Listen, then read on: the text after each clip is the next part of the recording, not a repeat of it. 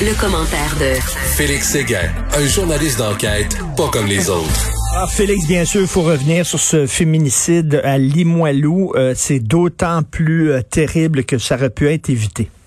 Oui, et euh, pour ce, ce, 13e malheureux féminicide, au fond, on lit une chronique d'événements qu'on a déjà lu. Et c'est ce qui est confrontant dans ça parce que euh, lorsqu'on apprend en parlant aux amis euh, de la victime le comportement euh, de son conjoint, nous rapporte Elisa Cloutier, on, on décèle qu'à un moment donné dans la vie de cette personne-là, tout aurait pu basculer.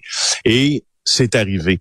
Alors, une des amies euh, et des confidentes de la victime euh, a confié à ma collègue, je sais qu'il l'avait déjà frappée. Elle était victime de violence conjugale. Elle me l'a dit. Donc, c'était connu. Euh, et tu vois, ces deux femmes-là, Nathalie Piché, c'est la treizième victime, c'est son nom, nommons-la. elle avait connu son amie sur un site d'entraide pour les victimes de, de, de mariages frauduleux. Elle s'était confiée sur sa relation. Elle voulait obtenir de l'aide. Mhm.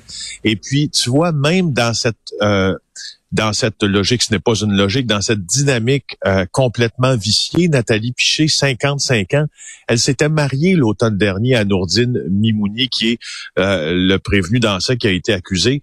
33 ans, euh, Mimouni. Alors, euh, ils s'étaient rencontrés sur Internet. Quelques mois après, ils se marient. Le mariage faisait pas l'unanimité au sein de la famille, selon les informations de ma collègue. Euh, et tu vois, même quand elle quand elle l'a marié, après le mariage, elle aurait découvert qu'il s'affichait, lui, sur des sites de rencontres pour avoir des aventures avec des jeunes femmes. Alors, tu vois, euh, et, je trouve que la chronique euh, que tu rends ce matin est mhm. tout à fait euh, à point, c'est-à-dire que tu relèves dans ta chronique d'aujourd'hui les commentaires de la ministre oui. Guilbeault hier, hein? euh, et, et c'est vraiment bien dit parce que donc elle, la vice-première ministre et ministre de la Sécurité publique énonce une vérité que l'on connaît tous, mais qu'on ne veut pas rapporter tous. Il sera pas possible, dit-elle, d'empêcher ben, tout. Et que je peux t'avouer quelque chose, Félix. J'ai écrit ce texte-là hier et j'étais vraiment pas sûr. J'étais vraiment pas sûr et je l'ai laissé reposer. Je me dis, je sais pas si je l'envoie. Je vais peut-être écrire un autre texte parce que j'avais peur que les gens disent, ben c'est ça. tu étais en train de dire qu'il faut baisser les bras, on peut rien faire, mais c'est pas ça que je dis. Mais c'est vrai que le gouvernement gouvernement ne peut pas être présent dans chaque maison, dans chaque chambre à coucher. C'est notre responsabilité en tant que citoyen aussi de faire attention. Non, et, et, et je t'ai déjà dit à cette antenne euh, des mots semblables, mais énoncés euh, euh, différemment mm-hmm. que tu sais, le fameux, on, on, on galvaude ce terme-là de problème structurel, hein, parfois qui est souvent récupéré par les politiciens, mais mais la violence conjugale, la violence des hommes, la santé mentale des hmm. hommes et la manière dont les hommes se comportent avec les femmes, quand on parle d'un problème que qui réfère à une certaine structure, on est là et c'est pas le gouvernement de François Legault qui, euh, à coup de, de messages d'intérêt public, va changer aujourd'hui l'attitude euh, d'une certaine frange euh, masculine envers les femmes. C'est un, hmm. tu sais, l'homicide euh, intra intrafamilial, là, parce que c'est un peu ce que c'est, mais on pourrait englober d'autres types aussi de crimes. Hein? Hmm. et, et, depuis... Je reviens à ce, ce, proverbe africain, là, ça prend un village. Ça, prend un village pour éduquer un enfant, ça prend un village pour protéger une femme. Ben justement, et tu le dis bien, ça fissure. Je, je, mm. je, je te cite à ta propre antenne. Euh, on ne peut pas colmater les brèches qui fissurent depuis trop d'années déjà nos communautés. C'est pas le gouvernement qui va le faire mm. aujourd'hui. Ça nous appartient. Ça nous appartient. Et ça, j'avais j'avais trouvé la remarque de François Legault euh, très à point euh, lorsqu'on était au début de la vague qui nous a amené à avoir 13 femmes qui se font tuer. Parlez à vos gars Parlez à vos mmh. fils. Parlez. Alors, tu sais qu'on a, on a vraiment tous, tous une responsabilité là-dedans et de euh, et de rejeter la gestion, si tu veux, euh, et l'encadrement euh, de la santé des hommes sur le gouvernement serait une chose extrêmement facile. C'est vrai que encore, dans, encore une fois, dans les problèmes de structure. Il y en a dans les ressources disponibles pour les hommes, mais il y en a aussi dans notre tolérance à certains comportements que l'on voit autour de nous. On voit les messages d'intérêt public, euh, ceux qui sont diffusés à la télé, à la radio. On peut dire que c'est bien parti mais mmh. on peut pas mmh. dire qu'il faut s'en remettre que, que qu'aux mains du gouvernement. Voilà. Non, non, c'est vraiment, c'est vraiment dégueulasse. Et j'ai trouvé quand même assez courageuse Geneviève Guilbeault de, de tenir ces, ces propos-là. C'est une vérité qui est pas facile à entendre.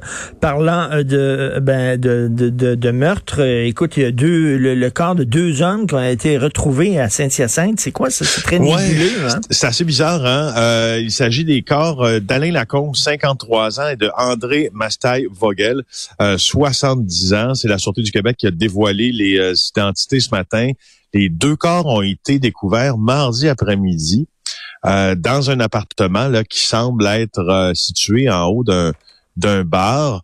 Et puis ce qu'on comprend, c'est que est-ce qu'il y a deux corps qui ont des marques de violence ou qu'un corps qui ont des marques de violence? Ce qu'on comprend également, c'est que dans un appartement situé non loin, il y avait beaucoup d'actions policières, des gens qui étaient rencontrés, mais une personne aussi qui semble avoir été escortée hors d'un appartement situé non loin, puis euh, amenée pour une rencontre avec la Sûreté du Québec. La vérité dans ça, c'est que présentement, là, euh, peut-être, ben, en fait, pas peut-être, la police euh, aurait un suspect, mais on n'a pas d'arrestation. Alors, évidemment, on exclut de facto euh, c'est la piste d'un féminicide, bien ben sûr, ces deux ben hommes-là ben qui ont été trouvés. Mais est-ce que est-ce que ça peut être deux chambreurs justement euh, chez qui une querelle euh, aurait éclaté. Euh, est-ce que c'est un, meurtre, un meurtre suivi d'un suicide, Un meurtre suivi d'un suicide. Est-ce que il y a une question de règlement compte, de compte là-dedans? On est dans un secteur de hmm. Saint-Hyacinthe qui joue tough aussi. Alors, on va suivre ça au cours de la journée, mon cher. Écoute, un combat d'une femme canadienne pour faire retirer ses vidéos de Pornhub, c'est incroyable, ça, quand même. Il y a des vidéos de toi qui circulent et il faut que tu te battes. Vraiment, c'est la croix et la bannière pour demander à un organisme d'arrêter de faire circuler ces vidéos-là. Oui, puis c'est euh, assez spécial comment ça aboutit dans, dans, dans notre journal aujourd'hui, dans le journal de Montréal. C'est en fait c'est l'AFP qui qui qui, euh, qui se penche sur un cas canadien, puis on reprend le texte euh, de l'agence France Presse. C'est Rachel, non fictif, une Canadienne de 38 ans qui a, a, été agressée sexuellement et filmée par son mari alors qu'elle était inconsciente.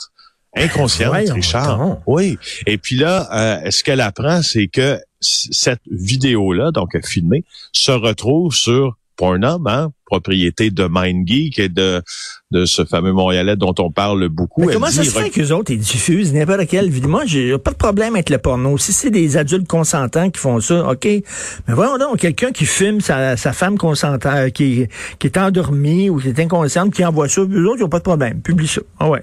Ben, c'est surtout que là, tout a l'air dans ça du de, de, de le fameux euh, revenge porn là, euh, parce que ben oh, c'est pas juste du revenge porn, il y a manifestement une agression sexuelle aussi qui est commise. Moi, c'est c'est assez. Je pense aussi à ça. Tu sais, en août 2020, ce qu'elle dit là, c'est que euh, son mari dont elle était séparée a publié là une vidéo d'elle euh, trois ans auparavant quand elle semble dormir. Puis là, moi, ma question à ça, c'est que quand tu vois une vidéo, tu sais, quand tu publies comme entreprise une vidéo euh, où il y a un consentement qui est n'est pas là, mais qu'il y a une agression sexuelle, c'est à la police aussi de ben commencer à s'en charger. C'est ben il y a une possibilité qu'un crime ait été commis. Alors, euh, Pornham qui s'enlise de plus en plus euh, dans ce genre d'histoire-là, qu'on euh, qu'on lit d'ailleurs de plus en plus fréquemment. Ben oui, là, il est temps qu'il allume un peu là, cette entreprise-là. Ça n'a pas de sens. Merci beaucoup, Félix Séguin. Ça me fait plaisir. On se voit demain, on se reparle demain, Félix Séguin du bureau d'enquête.